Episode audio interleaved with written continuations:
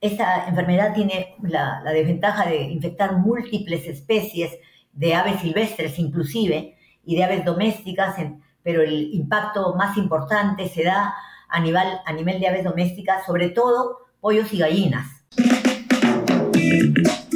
Bienvenidos a Avi Podcast, una línea directa con los principales referentes de la industria avícola. Avi Podcast solo es posible gracias al apoyo de empresas innovadoras que creen en la educación continua. El ANCO es ver crecer a nuestros animales con salud. Favor Animal Health Corporation. Animales saludables, alimentos saludables, un mundo saludable. Síguenos en redes sociales y Spotify para tener acceso a información de calidad, continua y de acceso gratuito.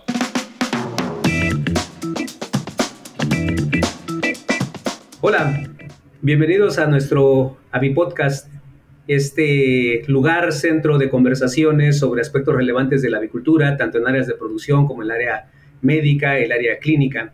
En el episodio del día de hoy contamos con la participación de una experta en las enfermedades infecciosas de las aves, particularmente la enfermedad de, de Newcastle, es la doctora Iliana Icochea. Eh, a quien le vamos a preguntar, bueno, primero le agradecemos la participación en el evento, por supuesto, y le vamos a pedir, por favor, que antes de entrar de lleno con el tema, nos platique un poquito de su historial, cómo es que entró a la parte de la avicultura, las enfermedades, al neocaste, si nos pudiera comentar, doctora, por favor. Sí, antes que nada, muchas gracias pues, también por la invitación, muy contenta de estar en su, en su podcast, doctor. Esto, bueno, sobre mí, bueno, eh, yo soy un amante de la medicina, tenía un padre médico y cuatro hermanos médicos humanos y me encanta la medicina, entonces eh, yo me presenté a la universidad y habían las dos opciones en la Universidad de San Marcos, medicina veterinaria y medicina humana. Me decidí por la medicina veterinaria sin imaginar que había acertado eh, de una manera tan maravillosa, porque una vez que ingresé, el enamoramiento que uno siente en una universidad donde estudias y, que tienes tanto contacto con la naturaleza como son no solo los animales, sino mi facultad con áreas de jardines verdes, los animales allí.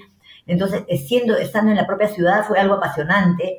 Y fue más apasionante cuando me dediqué a la avicultura, porque allí sí, eh, esto, cuando llegué a, llevé el curso de enfermedades de aves, que uno incluso lo lleva ya casi en los últimos años, ¿no? Esto, decidí, eh, decidí hacer mi tesis allí porque esto era la, primera vez en que veía, además, en, el laboratorio de patología aviar donde hice mi tesis y donde yo soy actualmente la jefa de ese laboratorio. Es un laboratorio en donde se ve toda la medicina integral, porque nosotros recibimos a las aves, vemos el examen clínico, recibimos mascotas por un lado, por otro lado recibimos esto, las aves de la crianza industrial y, y aves de traspatio y, vemos todas las facetas, porque los otros laboratorios de veterinaria en la facultad se dedican a la microbiología, parasitología, patología, incluso animales menores solamente ven la parte clínica. En, el laboratorio era una integral tan hermoso porque había el aislamiento bacteriano, el, aislamiento viral, la parte serológica. Era tan integral que es tan completo que para mí fue un sueño entrar ahí, hacer mi tesis, terminé la tesis y bueno, yo siempre he sido muy activa, sumamente. El, el, jefe de laboratorio en ese entonces, el doctor Komoto, me dijo, no, ¿te gustaría quedarte? Yo feliz, así que postulé a la universidad y, y esto, bueno, estoy en la, mejor, en la mejor área que puede tener la medicina veterinaria, porque es el área de mayor tecnología, de en donde más hemos dado cátedra durante la pandemia del COVID, ¿no? Estos, no solamente por por, por los conceptos de bioseguridad, en lo que se basa la industria avícola, por, por, la, por la modernización de las, de, de la tecnología diagnóstica, los PCRs en tiempo real los hacemos en punto final hace desde el año 2005, o sea, llevamos 20 años haciendo PCR el día a día para los microorganismos hasta los más fáciles de, de aislar, ¿no? Entonces eh, hay una tecnología inigualable, incomparable incluso frente a las otras especies animales. Entonces, estar en esta área de, la patología aviar es estar a la vanguardia de todo, ¿no? A la vanguardia del conocimiento de, las técnicas moleculares, de la bioseguridad, de la inmunología con la respuesta serológica. Es maravilloso, yo vivo muy feliz y, siempre a los estudiantes les digo, los intento jalar para esta área porque les digo, con eso ustedes no van a tener idea, no tienen idea de las oportunidades que van a tener de desarrollar la ciencia en todas las áreas, realmente. Pues es eso, así que estoy muy feliz aquí. Esa ha sido la historia. De esa manera me quedé y he ido ascendiendo hasta ser hoy día la jefa de laboratorio y la líder de investigación del Laboratorio de Patología Vial de la facultad.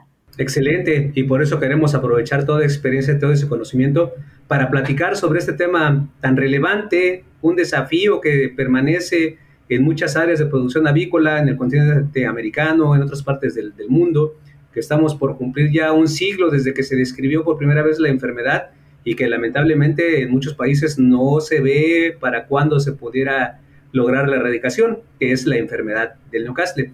Para empezar entonces ya a profundizar en el tema, ¿qué le parece si se nos da una definición de lo que es la enfermedad de Newcastle y nos platica un poquito de las presentaciones clínicas de este padecimiento? Sí, es una enfermedad eh, viral respiratoria altamente contagiosa. Bueno, no solamente es respiratoria, pero básicamente causa un cuadro respiratorio y, y una infección sistémica que da lugar a, diferentes de estos signos, no, solamente respiratorios, sino digestivos y nerviosos.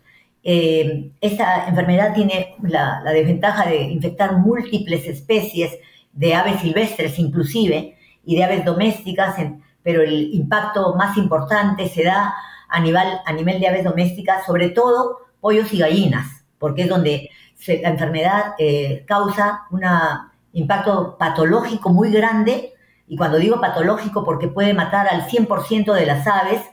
¿Y por qué menciono? Porque eso ocurre con pollos y gallinas.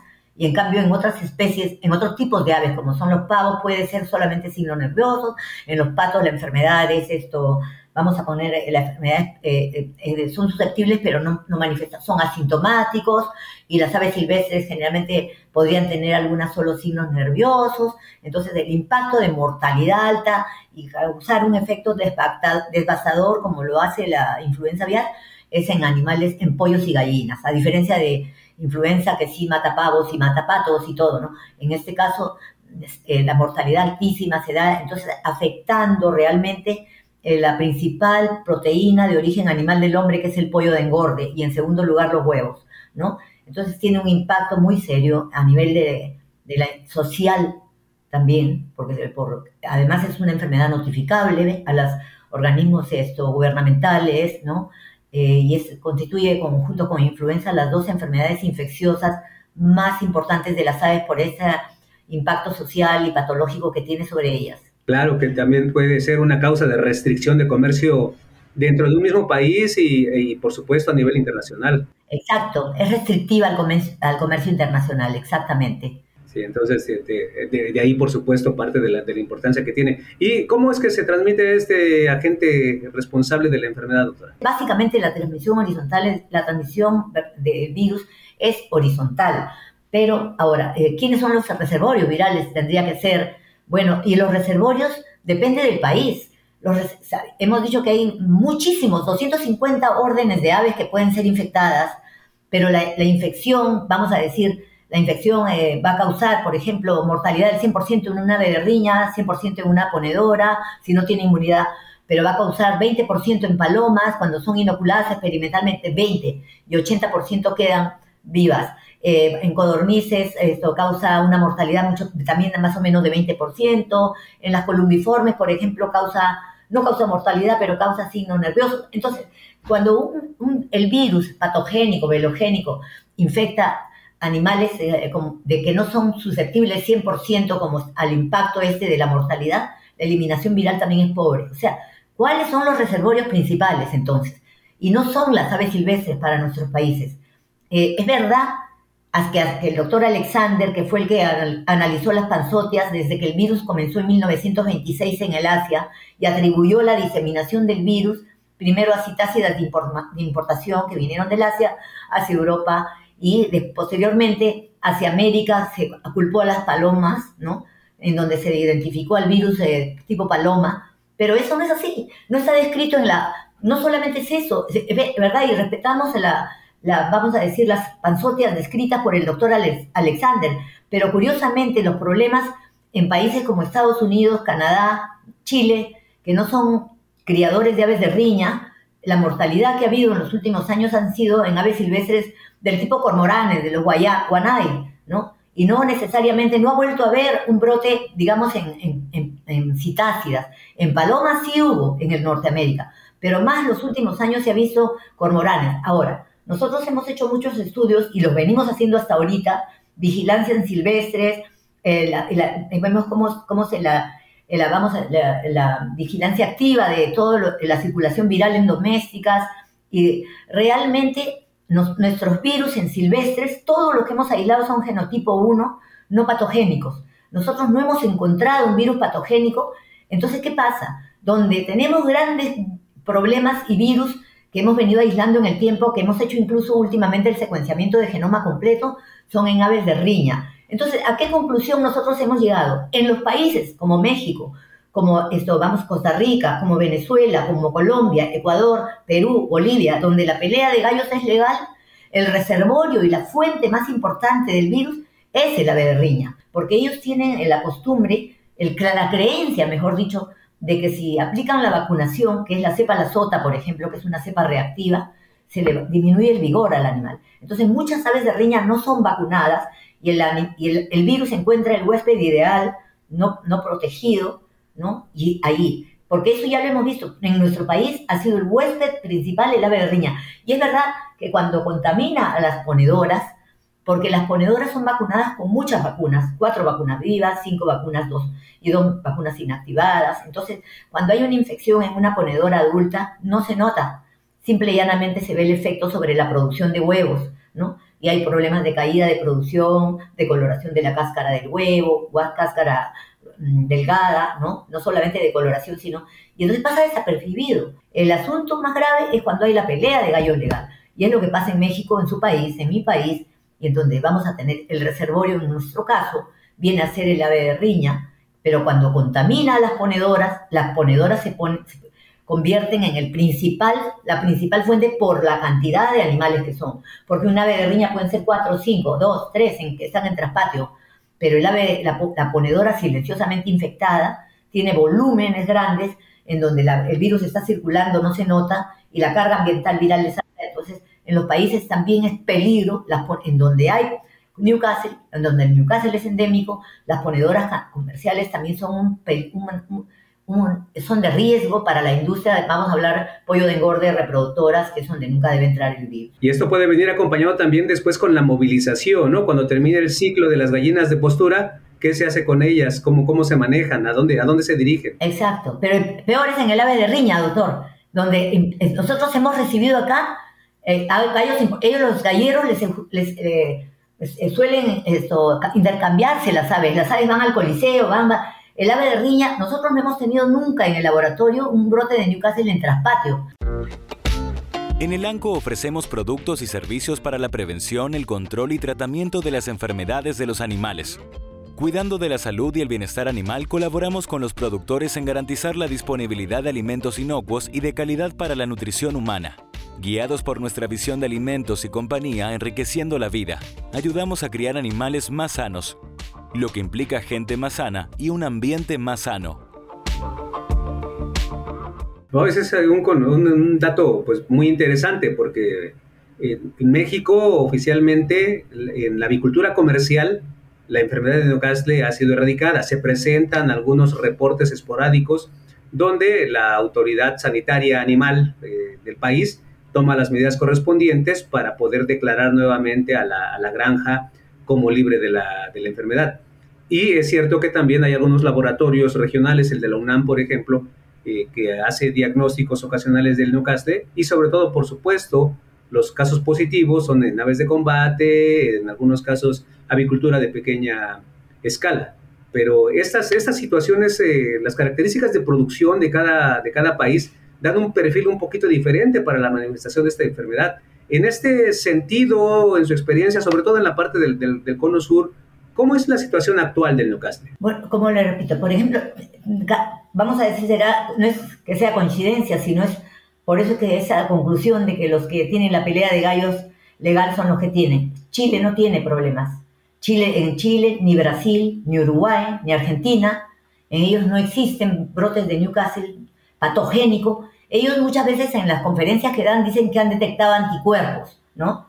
pero eh, y, seguramente allí para nada, por supuesto, la vacuna inactivada. En cambio, nuestros países, Colombia y Perú, Venezuela, pero Venezuela está un poco limitada la información, pero Colombia sí tiene mucha información como Perú. Perú y Colombia tenemos más problemas, creo, en América del Sur que otros. También, también los hay en Bolivia y en Ecuador, la enfermedad está presente. Pero, repito, ¿quiénes son de América? Están Ecuador, Colombia, Perú y Bolivia serían los países que tienen el problema, ¿no? Eh, y dentro de ellos, los, las más importantes, Colombia y Perú, a pesar de que en Colombia ellos echaban la culpa a aves que habían venido en Venezuela, habían tenido brotes similares. Pero nosotros, Colombia y Perú, tenemos el mismo virus del genotipo 12 incluso. Ha habido antes el 7, pero el genotipo identificado ya molecularmente en los últimos años es 12 también, ¿no? Porque los otros, bueno, no, no sabemos el genotipo boliviano, el ecuatoriano tampoco, pero esos son los países que tienen el problema. Ahora, repito, Chile, Argentina, Brasil, eh, Uruguay, eh, eh, vamos a decir Uruguay, Brasil, Chile, Argentina, Paraguay, no tienen, no tienen problemas de brotes por virus patogénicos, pero en esos lugares no hay pelea de gallos leal. Entonces hay una coincidencia, por eso a mí me extraña que México haya, bueno, ha erradicado la enfermedad, también lo dijo Colombia, el año pasado me invitaron, o a principios de este año, a una charla, me invitaron a una charla en donde un grupo de colombianos grande vino y dijeron que había erradicado. Pero eso fue, no, fue el año pasado, ya me acordé, fue el año ya hace como un año. Y acá tampoco tuvimos nosotros aislamientos a partir de, de cuando hubo la pandemia. Y lo que pasa es que 2019, que comenzó la pandemia, perdón, 2020, 2021, hasta, el, hasta mediados del 2022 o casi mitad, no hubo ningún aislamiento, ningún indicio de brote. Pero es coincidentemente con la cuarentena total que hubo para las personas y que también hubo prohibición de, de pelea de gallos. Entonces, para mí, no es que se haya erradicado, y, alguien de Colombia dijo que habían erradicado. Nosotros también podíamos haber dicho que se había erradicado, porque tres años no hubo. Pero más que una erradicación, es un silencio por el estar cerrados los coliseos de peleas de gallos y por la cuarentena total de todas las personas. No solamente se ha trabajado, pero con tanta bioseguridad y tanto cuidado que ha contribuido también a esa pienso yo, falsa idea de erradicación total y que simple y llanamente es una coincidencia con la etapa de cuarentena, sanitaria que viene a incluir a todo en realidad. Eso es lo que creo. Y, que bueno, también debe de asociarse con los términos empleados por evidentemente las autoridades eh, de salud animal pues, de cada país, ¿no? Porque en el caso de México dice expresamente, claramente, avicultura comercial el neocastle está erradicado de la avicultura comercial. Eso, por supuesto, deja la parte que usted ya ha comentado de la posible presencia del virus en aves de traspatio, en avicultura familiar, por supuesto, en, aves de combate y, en, vida silvestre. Eh, el asunto es que cuando se detecta un foco o un brote en avicultura comercial, pues se establecen los lineamientos eh, de, eliminación de ese foco para que la, la granja, la zona pueda recuperar el estatus de libre de. Claro. Claro, así es, es cierto. Doctora, en, la experiencia del Perú, ¿cómo ha sido ese, ese control? ¿Cómo han avanzado? ¿Ha disminuido la incidencia de la enfermedad? No, ha disminuido muchísimo. El top, el pico de los problemas fue el año 2015, doctor. Fue en el año 2015. Fue terrible, se arrastró y fue bajando. El 2015 ha sido un año terrible en donde ya nosotros detectamos, empezamos a ver las hemorragias no solamente en el proventrículo, en las placas de Peyer, ¿no? A nivel de todo el tracto digestivo, sino la bursa de Fabricio hemorrágica totalmente como que si fuera virus de Gumboro, ¿no? Pero ¿qué ha pasado? A partir de ahí, la avicultura en el Perú utiliza la mayoría de las empresas avícolas en zonas, casi todas, yo creo, también utilizan la vacuna inactivada junto con la sota. O sea, aparte de que también se han desarrollado vacunas que son bastante buenas, las vectorizadas de Newcastle que se aplican al primer día, pero aún así, vectorizada de Newcastle, que tiene que ir acompañada con una viva siempre al primer día, no es suficiente para proteger a las aves de un virus de tanta patogenicidad como los que tenemos. Entonces, en las zonas de riesgo, sí o sí, tiene que ir de todas maneras la vacuna inactivada. Que y lo mismo pasa en, en Colombia. O sea, ese programa puede ser fuerte con sota, con vectorizada el primer día, con, pero tiene que ir una vacuna inactivada. Lo que el Perú, de la forma como hemos bajado muchísimo ha sido el uso de una vacuna inactivada y el uso de la cepa, la sota, en la producción de, en la etapa ya a los 14 días, 15 días, porque la avicultura no quiere poner vacunas eh, más allá del primer día, como usted lo sabe. Todo se quiere concentrar solamente al primer día. Sin embargo, si es una zona de alto riesgo para Newcastle, si es inminente, tienen que ponerla. Entonces, cuando ven que las cosas están silenciosas, se puede retirar esa sota por la reacción vacunal, por lo que por la por el manejo que siempre eh, esto demanda poner una vacuna en campo cuando ya las aves están criándose. Pero es una enfermedad que cuando está el brote inminente hay que ponerle. Y es tan maravillosa esa vacuna que es capaz de aguantar el brote de una manera que no ni siquiera se nota en, en las aves que haya pasado el virus, está, habiendo estado circulando en, la, el área. Doctora, pues ya nos ha platicado bastante de la importancia de la enfermedad, del principal reservorio, de acuerdo con la experiencia de lo que han visto en, su país, en los países vecinos nos ha platicado pues un poco también de la manifestación, de la importancia que tiene por supuesto la enfermedad en la avicultura comercial, eh, el efecto que tiene en la sociedad por supuesto al ocasionar eh, limitaciones en la, comercialización de productos, escasez a veces de los mismos. Eh, quisiera que ahora nos pudiera platicar un poquito de la importancia de la, vigilancia epidemiológica, así como de las pruebas de laboratorio para el diagnóstico de esta enfermedad. Sí, bueno, la vigilancia es importante, definitivamente que es muy importante. Hay un problema que hay en, el, en nuestro país, es el ocultamiento de los brotes a nivel de la industria. Entonces la vigilancia tiene que ser hecha definitivamente también por el gobierno para poder esto, ¿no? Eh, monitoreos a nivel de la industria avícola, porque más vigilancia yo veo que hay, por ejemplo, la vigilancia que nosotros hacemos es más para influenza que para, para la enfermedad de Newcastle porque la vigilancia ideal es a nivel, a nivel de silvestres. Y como, también lo venimos haciendo, porque al hacer vigilancia para, para, para influenza, la hacemos para silvestres, porque nuestra metodología de vigilancia en silvestres es directamente al aislamiento viral. No, es diferente la vigilancia que se hace en silvestres que la que se hace a nivel de la circulación activa en aves domésticas, porque la de aves domésticas normalmente lo hacemos directamente cuando hay una sospecha con PCR, ¿no? Hacemos el PCR primero y de salir positivo se intenta el aislamiento para poder tener el virus y ver de qué virus se trata, porque nosotros tenemos a nivel de la industria una ley que obliga a vacunar en muchos de los países. En Centroamérica, en Sudamérica hay una obligación de vacunar a todas las aves, las aves en Colombia, en Perú, en todos estos, en nuestros países hay una, una ley que obliga a vacunar a todas las aves domésticas. Entonces, y con cepas vivas, por lo tanto, una vigilancia normal de saber que haya virus no es suficiente, sino una vigilancia de, llegar al diagnóstico definitivo, identificando la patogenicidad del virus. Se trata de, lo que estamos aislando de un virus vacunal o de un virus patogénico. Y de eso, entonces, no solamente el PCR puede detectar, el, el aislamiento viral nos va a también a aislar la cepa para poder tener una idea de si es el, el virus un patogénico, la forma más fácil de identificar la patogenicidad es con el tiempo de muerte del embrión, ¿no? Y entonces esto, los virus que, que matan muy rápidamente, ya más o menos, y con un cuadro clínico sospechoso, más o menos, que ya nos da la idea de que el virus que está circulando es un virus esto, es un virus eh, patogénico. Es muy importante en Newcastle el diagnóstico definitivo, una vigilancia de la circulación. ¿Por qué razón? por lo mismo que son animales vacunados y las manifestaciones clínicas no van a ser como en el ave de riña, en donde ve uno ve un cuadro, un cuadro esto, tan notorio con signos nerviosos, la mortalidad, las hemorragias, y uno sabe que eso ya 99% que es Newcastle, pero en el ave doméstica se va a confundir con la bronquitis, se va a confundir con la cabeza hinchada, con el demovirus. Entonces, la, identificación definitiva de, del virus de Newcastle y la patogenicidad para tomar las medidas en, la zona donde se está desarrollando eso es vital. O sea, hay unos tipos de vigilancia que yo veo. Sí podemos hacer vigilancia en silvestres, al igual que lo hacemos para influenza, eh, con el monitoreo. Nosotros trabajamos con las heces de las frescas de las aves silvestres costeras y las, de las que están alrededor de las granjas, esas que no tienen signos, porque el virus que está ahí puede ser un virus asintomático, porque normalmente estamos viendo que son no patógenos.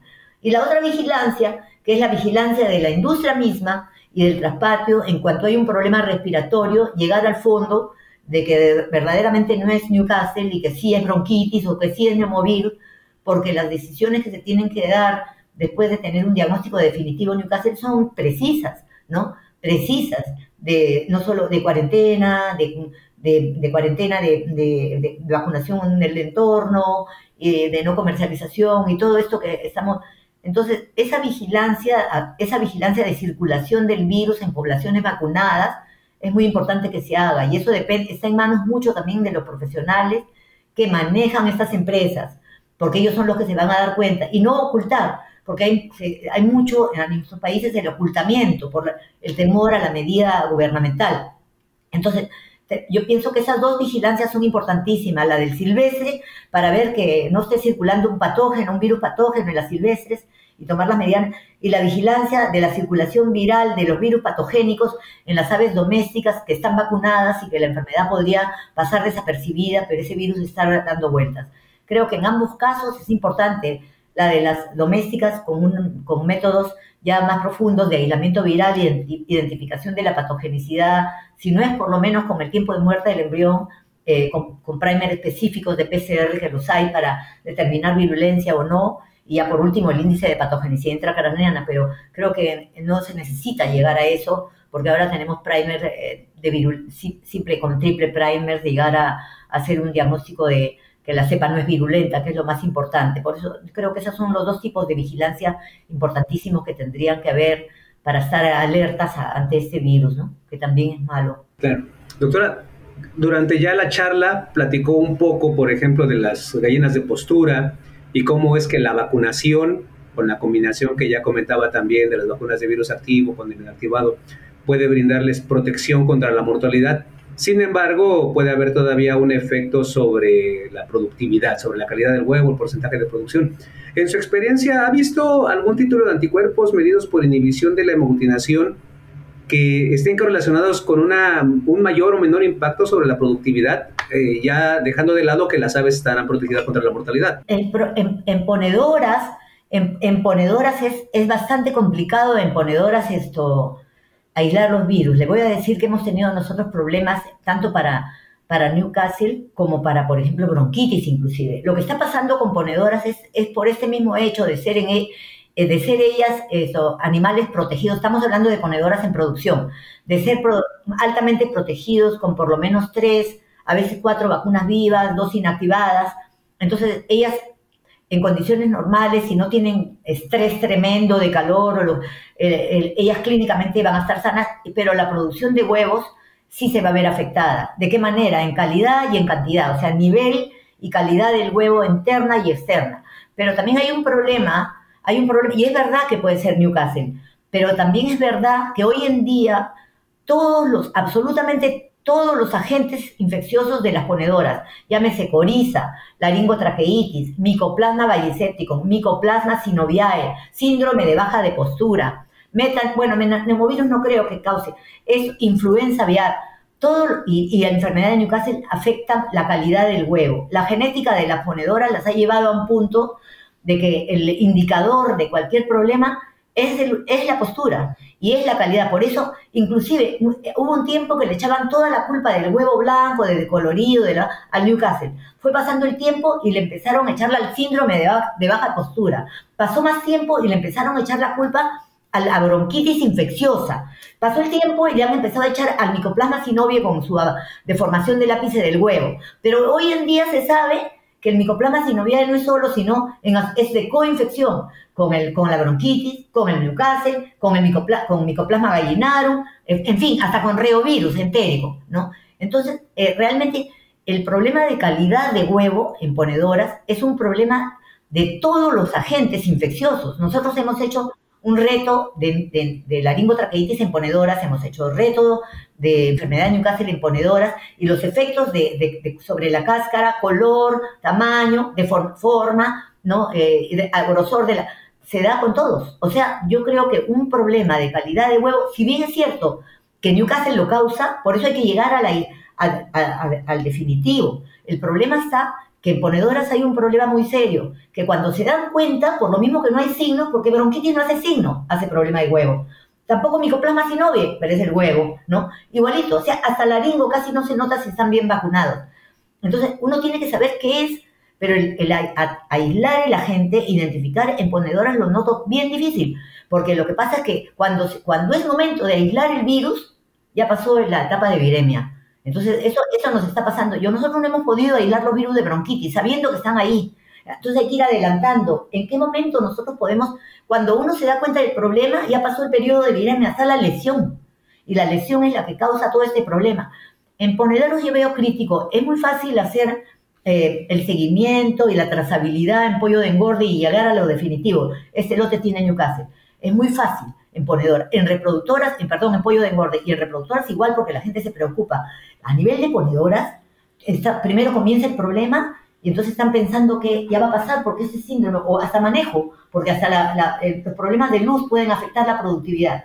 Entonces va pasando y cuando lo traen al laboratorio ya no se encuentra el virus, porque este el virus de Newcastle no es un virus latente para encontrarlo en cualquier momento. Es un virus que va a durar 7, 8, 9, 10 días. Después de ese día, la producción sí va a seguir blanco, el huevo, sí va a seguir deforme, va a seguir decolorado, delgadito, la cáscara, pero el virus ya no lo detecta. Lo mismo pasa para, para bronquitis, para Newcastle, incluso síndrome, eh, pero síndrome, bueno, más es serológico que aislarlo de, alguna manera. Entonces, el gran problema de postura es el, el de llegar al diagnóstico definitivo esto, y poder aislar y detectar. En mi caso, nosotros recibimos muchísimas ponedoras en el laboratorio y yo noto que ese es un problema, el llegar a aislar y detectar los agentes causales, porque cuando el profesional o el dueño de la empresa se acerca, ya no hay virus, solamente hay el problema. ¿Me entiende? No sé si me dejo entender. Entonces hay que estar muy alerta desde temprano para poder, ojalá se pudiera tener un diagnóstico perfecto en poner. Otra cosa que en las ponedoras hay mucha interacción también de estos agentes sin que le cause un impacto de mortalidad, pero la producción de huevos es la más afectada. Eso es lo que, yo creo. Ahí entra entonces estos eh, conceptos que se manejan, ya comentaba usted brevemente con anterioridad, ¿no? Lo de la vigilancia pero esos conceptos de vigilancia activa y vigilancia pasiva. La vigilancia pasiva es esperar a que ocurra el evento para entonces hacer el diagnóstico y ocurre lo que acaba de comentar. Ya pasó la fase virémica, la dificultad de eh, identificar al agente patógeno. En cambio, la vigilancia activa es vamos a tomar muestras, aunque todo parezca que está normal, y seguramente en algún momento se podrá encontrar ese agente. Pues qué, qué eh, bueno contar con su participación, doctora, con los comentarios que nos ha hecho sobre la enfermedad de Newcastle. Si tuviera que hacer una recomendación para los productores, para los profesionales que trabajan en la avicultura sobre esta enfermedad de Newcastle, ¿cuál sería el mensaje más importante que les daría? Punto uno, prevenirla. Y la prevención, básicamente, en Newcastle la bioseguridad es extrema. Yo pienso, por ejemplo, en es pollo de engorde es, es una, es, vamos a decir, es sagrado la granja. En cuanto a, la, vamos a decir, a la, bioseguridad y el control del personal. Yo siempre les he dicho al personal que labora, que son los galponeros, y, que ahora por razones de bienestar cada vez más los permiten vivir en el pueblo, eso pasa acá, ya no es dentro de la granja, ni fuera de la granja menos, sino... Entonces hay mucho más riesgo de que se, haya, se quiebre la bioseguridad cuando ellos viven en el campo y vienen a, a trabajar todos los días. Y entonces hacerles notar que la bioseguridad del personal obrero comienza en su casa y no en la puerta de la granja porque está bien que todos tenemos, todos tenemos esto, vamos a decir, barreras de bioseguridad, que están en la ducha y el cambio de ropa, la zona sucia, la zona limpia que está en la puerta, pero no puede una persona que trabaja día a día y que, y que vive en el campo y que de repente su vecino tiene aves de riña, venir y dejar que, ah, yo ya me voy a bañar en la puerta de la granja porque ahí está, no. Entonces, el, yo la recomendación de que meterles en la cabeza que la bioseguridad para ellos, nadie les va a cambiar la vida, porque nadie le cambia la vida a nadie, ¿no? Pero tiene que tener, concientizar a la gente que yo puedo llevar en este zapato, en, este, en esta ropa, llevar a la puerta de la granja el virus y el riesgo es tremendo para mi trabajo. Entonces, eso es, eso es en lo que respecta a bioseguridad. Y en lo, y en lo otro es el que el Newcastle se previene con vacunación en los países donde la enfermedad es endémica. Y hay que no solo vacunar y el programa, sino supervisar que la vacunación esté bien hecha porque hay planteles de ponedoras que a veces tienen 3, 4 y manifiestan signos nerviosos, cuando experimentalmente lo hemos visto nosotros, que no debería tener ningún signo. Está bien que la producción de huevos es lo menos protegido a nivel del oviducto, que es donde más hay mm, infección y impacto, digamos, pero eh, hay que supervisar que la vacunación sea gente hecha por gente, así como se hace el despique y todo lo demás, por manos que realmente están acostumbradas a hacerlo bien, ¿no? La conservación de las vacunas, eh, el programa, ¿no? Y yo creo que con esto eh, va, va, van a tener mucho, si hay todos esos cuidados, yo creo que con esto van a evitar tener una enfermedad que realmente le va a afectar la productividad y, y, en realidad va no solamente por lo que afecta a ellos, sino porque eso encarece también el alimento para el humano, que es al final lo que nuestro principal objetivo. Muy bien, doctora Iliana Icochea, muchas gracias por compartir con nosotros sus experiencias, sus opiniones sobre la enfermedad de Newcastle, estas últimas recomendaciones que por supuesto son fundamentales para prevenir la, la enfermedad. Ha sido un gusto que haya participado con nosotros en este AVIC Podcast. Y antes de despedirnos formalmente, quisiera pedirle que también nos pudiera, si es posible, recomendar a algún colega, a alguien que usted considere que también puede ser un líder de opinión, de, líder de opinión en cualquier aspecto de la, de la avicultura. Puede ser, por supuesto, eh, la nutrición, agentes infecciosos, el manejo, el medio ambiente. Alguien que se le ocurra que pudiera participar también en estas conversaciones sobre, sobre avicultura. En manejo, me gustaría de, manejo también de ponedoras. Hay un profesional que es bien importante en Perú que maneja la, el plantel de ponedoras más grande del país, que es Alberto Paredes, no sé si ustedes lo conocen que es el de la calera, maneja 6 millones de ponedoras y la verdad tiene muchísima experiencia. Sería bueno en manejo de postura él, no tanto hablemos de, sanidad de ponedoras, pero sí manejo de ponedoras sería magnífico eso. Después esto, a ver, en, lo, en, lo, que es inmunología, si es que les interesa, yo tengo en mi equipo de investigación a un, a un trome, vamos a decir, que recién tiene como dos años regresado de Colombia, de haber hecho, perdón, de Canadá, de haber hecho su, eh, su PhD en inmunología comparativa y él está apoyándome muchísimo. Y, entonces, ¿cómo se evalúan las vacunas? Eh, ¿Cómo se puede evaluar la respuesta vacunal de las vacunas contra, contra, en general? ¿no? Porque él ha traído todos estos conceptos nuevos de medición de respuesta innata. Además es recontradidáctico, es Juan More Bayona. Es un médico veterinario esto ha estado incorporado en mi laboratorio porque gané un proyecto para influenza con el Banco Mundial desde el año 2019, antes de la pandemia, todavía antes de que... y terminó recién en diciembre, pero él es el que me está haciendo todo, me ayudando mucho con todos los árboles filogenéticos de, de todas las cepas de virus. De, y, pero él podría hablar de coronavirus, porque él esto, está bastante... Él, el tema de coronavirus lo tiene bien presente y sería bonito que se le pudiera invitar a Juan para hablar de coronavirus y me gustaría que lo conozcan. Excelente, doctora. Nuevamente, doctora Ileana, muchas gracias por platicar con nosotros. No, muchísimas gracias Rubén por esto. Hasta una próxima oportunidad. Ahora nos vemos porque yo ya lo he visto en algún evento fuera del país. Así que gracias de verdad. Claro que sí. Muy grato. Muchas gracias. Claro que sí. Hasta luego. Si te gustó este episodio, no dejes de compartirlo con otros profesionales para que más personas puedan tener acceso a la palabra de los principales referentes de la industria avícola.